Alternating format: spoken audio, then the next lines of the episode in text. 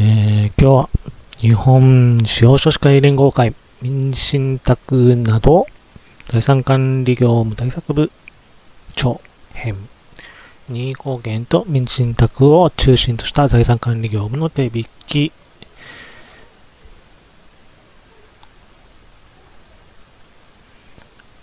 ポイント整理とケーススタディからです。2023年3月に販売がされました日本箇所出版のリンクを貼っておきます。位置づけとしては日本司法書士会連合会が2023年3月現在の民信託支援業務を含めた財産管理業務の実務について指針を示したものとして、位置づけられる。他の書籍と違ってこの書籍に従った実務を行った場合、日本司法書士会連合会の指針に従って行ったことを、え外部の人に対して説明することができます。例えば依頼者、例えば他の事業、例えば裁判所ですね。なので、この書籍が持っている意味は大きいと言えます。司法書士にとっては。で司法書士が民事信託支援業務を行うことができる法令上の根拠。例えば司法書士法、司法書士法施行規則は記載がありません。はじめにの会長挨拶においては、司法書士法1条、指名規定についての記載があります。犯罪による収益の移転防止に関する法律施行令8条4項6号日本司法書士会連合会における犯罪による収益の移転防止に関する執務指針各都道府県会都道府県の司法書士会の解釈における本人確認に関する規定についても記載はありません司法書士行為規範についてはあったのかなわかりません。記載がないということは、司法書士であれば当然できる業務で、他事業の独占業務と抵触することはないと考えられているのか、それとも司法書士という資格がなくても、誰でもできる業務について市民が自ら使う場合や、企業が事業として行う場合を想定しているのだと考えられます。その中の司法書士がやる場合というところですね。特徴4ページ、任意貢献契約に関する作成支援業務を任意貢献支援業務としています。任意貢献監督人選任審判の申し立て書作成任意貢献契約が効力が発生するときですね。それは含めていません。次。17ページ引用です。遺言代用信託について死亡後に財産を承継させたいものについて当初から受益者として指定を指定しておきつつ給付を受けることができるのは委託者の死亡後に限るという定め方をすることもできるが実務上このような定め方をする例は多くないと。遺言代、遺言信託、信託法2条2項2号に似ている方法だと思われます。実務上多く利用されていないというのは、どのような情報を元にしているのかはわかりませんでした。この日本司法書士会連合会の民信託なんとか部、財産管理部というところは、えーアンケートなどを取っていないと思うんですね。私が知ってる限りでは。なので、どっからのデータなんだろうというのは気になりました。あと次、依存型の受益者連続信託についても同じような記載があるので、どこからのデータなのかわかりませんでした。次。19ページ、信託に適していない財産として担保付きの不動産が挙げられています。えー担保付きじゃない不動産の方が珍しいと思うんですが、どういうことなんだろうかというのは分かりませんでした。20ページ。民信託支援業務の依頼者は、委託者。委託者と受託者双方が認められると記載されています。委託者と受託者双方と委任契約を締結する場合には基準を設けています。と、費用負担について基準では委託者と受託者が平等に負担とされています。で、委託者負担が望ましいと考えているような 記載もあります。さて、どっちがいいんでしょうか。24ページから、金銭の分別管理について、競技の信託口口座が開設できない場合、あの、お客様番号とかが分かれてるやつですね。委託者と受託者の反応、対応。31ページ、引用です。感情的に対立している親族の有無を把握しても民信託支援業務を進めることを妨げていません。やってもいいということですね。33ページ。使用者が受益者代理人に就任することは可能とはっきり記載されています。36ページ。引用です。一般的に法律専門家は信託業法3条により、受託者に就任することはできないと返されている。この規制が生産受託者にまで及ぶか否かについては公式な見解はないもののとされています。引用終わりです。次。これは条文の方を読んだ方がよくて、信託法177条1項本文で信託が終了したとき以後の受託者。えー、以下生産受託者というと書かれているので、生産受託者も受託者に入り、えー、受託者になることは、信託業法2条でしたっけ？にかかる、適用される以外は、えー、専門家としてはなれない。なので生産受託者にもなれない。という考え方です。私の個別的な考え方です。39ページ。信託の目的は財産ごとに定めることが合理的な場合もあると。運用方法が違う不動産、例えば自宅と原野と収益不動産など、ごとに別信託にするか信託を設定しないかの判断もあると。40ページ。受益者に義務を課したり、その権利を制限することはできない。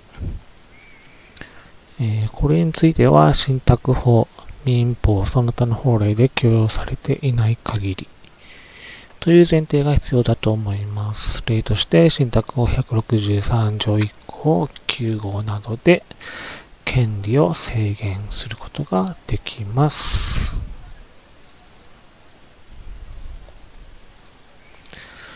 124ページ任意貢献契約の同意を必要とする特約と民信託との関係についての記載がないです。代理権目録との記載は関係はあったかもしれません。128ページ、任意後見人の同意権取り消し権により制限行為能力者制度の取り消し権によって本人保護はできないの記載について代理人同意権者として権利行使可能なのになぜ本人保護にならないのか、えー、わかりませんでした。次、134ページ。委託者の地位の承継について、その原因を問わずという文言が必要なのかわかりませんでした。180ページについて同じです。135ページ。受託者が自宅を売却するの部分は、生産受託者が自宅を売却するに変更が必要だと思います。信託法177条です。136条、条項例に生産受託者は先行第1号の規定にかかわらず信託不動産を売却換価した上で前期第2号の方法により引き渡すことができると。この条項例だと138ページ B 記載の遺産分割によって受益権を所得したものが現金での引き継ぎを希望する場合のうち、受益者の希望が入らず、受託者の裁量で信託不動産を売却してもよい、しなくてもよいことが可能になると考えられます。帰属権利者が書面などで希望する場合という文言を入れる必要があると考えられます。145ページについて同じです。次。136ページ。信託の設定により相続財産ではなくなり、相続登記の義務化の対象とはならないと。なので10年以上経ってもいいよというお話なんですが、私なら相続開始から10年を経過すると主張できなくなる権利、特別受益や寄与分もあって、え説明や注釈を加えると思います。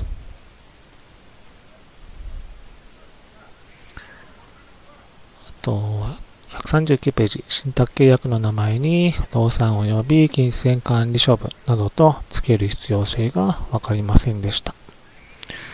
先ほどのページに戻らないで、141ページ、信託不動産の管下などの処分、その他信託不動産の処分を要する事情が生じた場合において、自らの裁量において信託不動産の売却、取り壊しなどの処分を行うことができると引用です。終わりです。について、私なら、えー、処分を要する事情が生じた場合の売却、取り壊しについては、受託者の裁量とせず、受益者の同意を得るとすると思います。176ページについて同じです。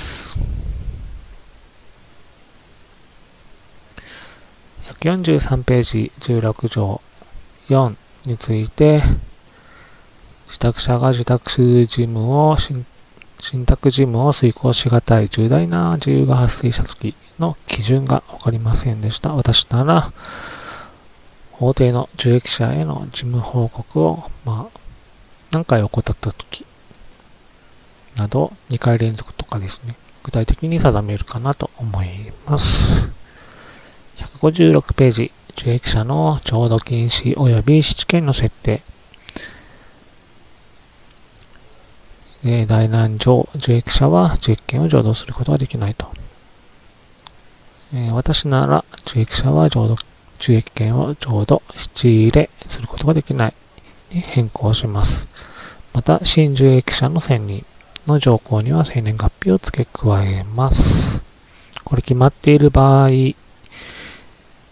で、えー、氏名住所だけ書かれている場合ですね。164ページ、第3章、障害のある子を持つ親からの相談において、負担付き移動の利用プラン、利用がプラン例1の選択して挙げられていること。特徴です。172ページ。民事信託と任意貢献を利用する場合に、受託者兼受任者となるとき、受託者に対する監督が空洞化するとしてま、するとして、使用書士を信託監督人としています。任意貢献監督人が選任された場合も、使用書士の信託監督人が就任し続けるのか、受益者、任意者本人にとってどのような利益があるのか分かりませんでした。1782ページによると、任意貢献監督人選任後も、使用書士が信託監督人として就任し続けるプランです。法律専門家を受益者代理人と信託監督人に選任するプランも提示されています。その場合、受益者代理人、信託監督人、任意貢献監督人が受託者を監督することになるのですが、ここまで監督を重くする必要性がわかりませんでした。個別具体的ではありますが、そういう案件がたくさんあるものなのかなという感じです。177ページ、受益債権。第何条の2、第二受益者の受益債権は、というのがどのような意味を持つのかわかりませんでした。えー、当初、受益者の受益債権が抑制されるという意味なのかなと、えー、勝手に想像しています。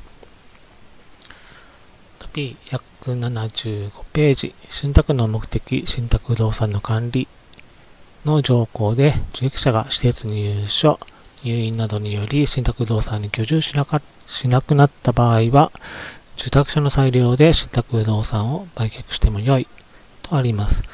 えー、最後は自宅で迎えたいというのはそんなに多くないのかわかりませんでした。ここでは、えー、2号権人の居住